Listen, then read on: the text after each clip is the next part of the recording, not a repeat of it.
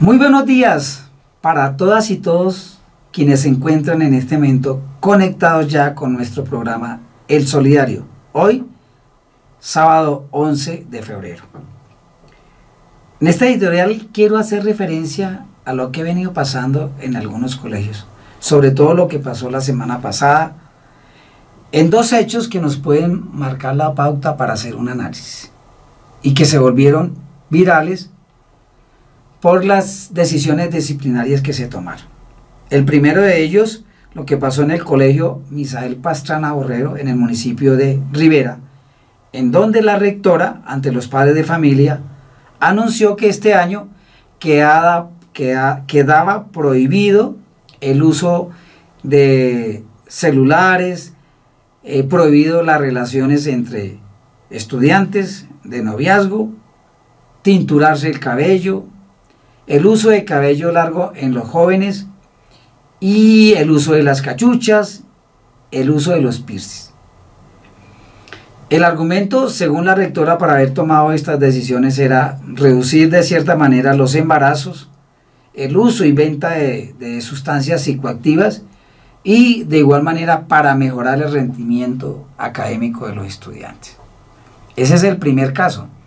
El segundo caso fue lo ocurrido en Santiago de Cali.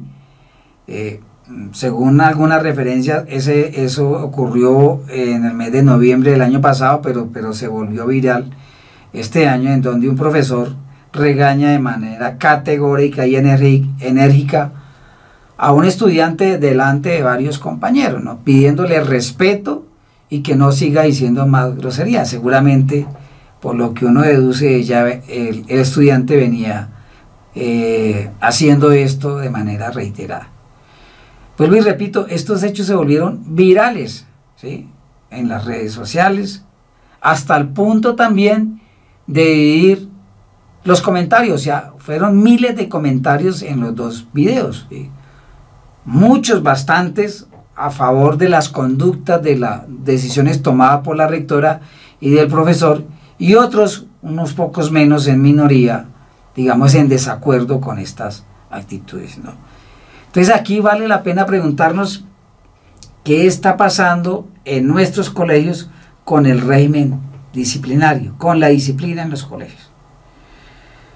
Eh, este asunto, pues vuelvo y repito, se volvió una noticia a nivel nacional. Tanto es así que Julián de Subiría, eh, el pasado 6 de febrero, escribió una columna en el diario El Espectador sobre ello, leyendo esa columna, tomé esto, lo voy a leer literalmente, lo que dice Julián de Subiría ante este hecho. Dice, antes de la constitución del año de 1991, los colegios eran instituciones muy autoritarias y arbitrarias.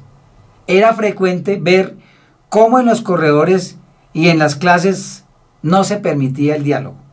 El maestro monopolizaba la palabra, las evaluaciones era reproducir lo que el profesor enseñaba o copiar extensos párrafos. Se trataba de una escuela pensada para formar trabajadores obedientes y rutinarios.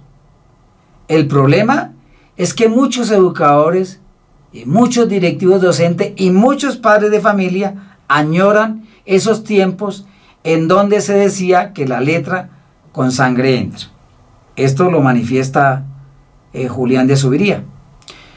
Sobre lo anterior, pues leyendo yo esa, esa columna, y seguramente ustedes recordarán, eh, no podemos olvidar los castigos de esa época, yo los sufrí, ¿no? Eh, arrodillado sobre tapas de gaseosa o con los brazos alzados con algún peso, unos ladrillos, unas piedras, o las famosas currucas que nos podían hacer, o en su efecto el temido reglazo que nos daban en las manos, entre otros varios castigos que se presentaban.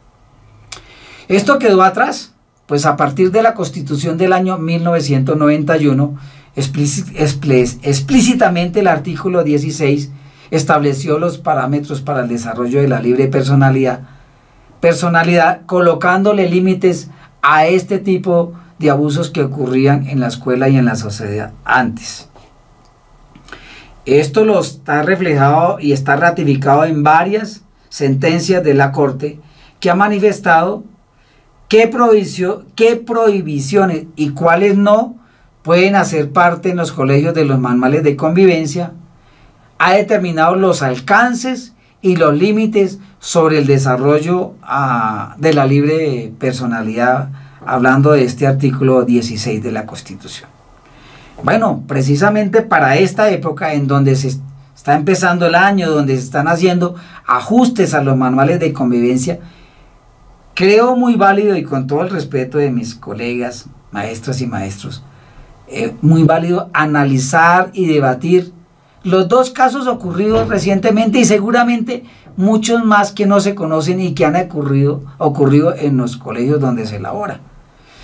Pero eso sí, para junto con la comunidad educativa, buscar los consensos que nos lleven a tener un mejor comportamiento en la escuela, sin llegar al extremo del autoritarismo del pasado, pero también colocando los límites necesarios a la excesiva flexibilidad, flexibilidad de estos tiempos. Dejo ahí esa sugerencia y esa premisa para el análisis, para el debate. Que tengan un excelente y buen fin de semana.